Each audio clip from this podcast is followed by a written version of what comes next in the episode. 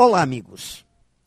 A dignidade de uma pessoa passa por seu trabalho, por sua profissão, por sua construção diária.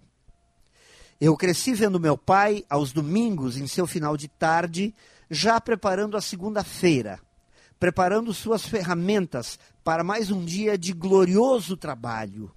Um trabalho simples, mas muito digno. E isso me fez acreditar que ter um trabalho sempre foi uma grande benção. Nesses tempos de pandemia, de crise mundial, de muito desemprego, é que sentimos mais fortemente o valor do trabalho. Entendemos que um mundo melhor só poderá ser construído pela força de quem trabalha. É nessas horas que temos que reunir todas as forças para reativar os negócios, a economia, reconstruir as oportunidades de trabalho. E todos nós que podemos, na segunda-feira, ter o que fazer, temos que nos dedicar ainda mais, nos focar ainda mais e agradecer ainda mais o fato de termos esta oportunidade.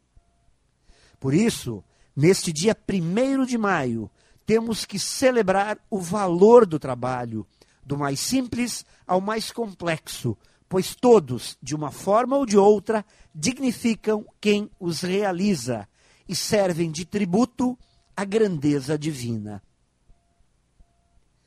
Pense nisso e saiba mais em profjair.com.br. Melhore sempre e tenha muita saúde.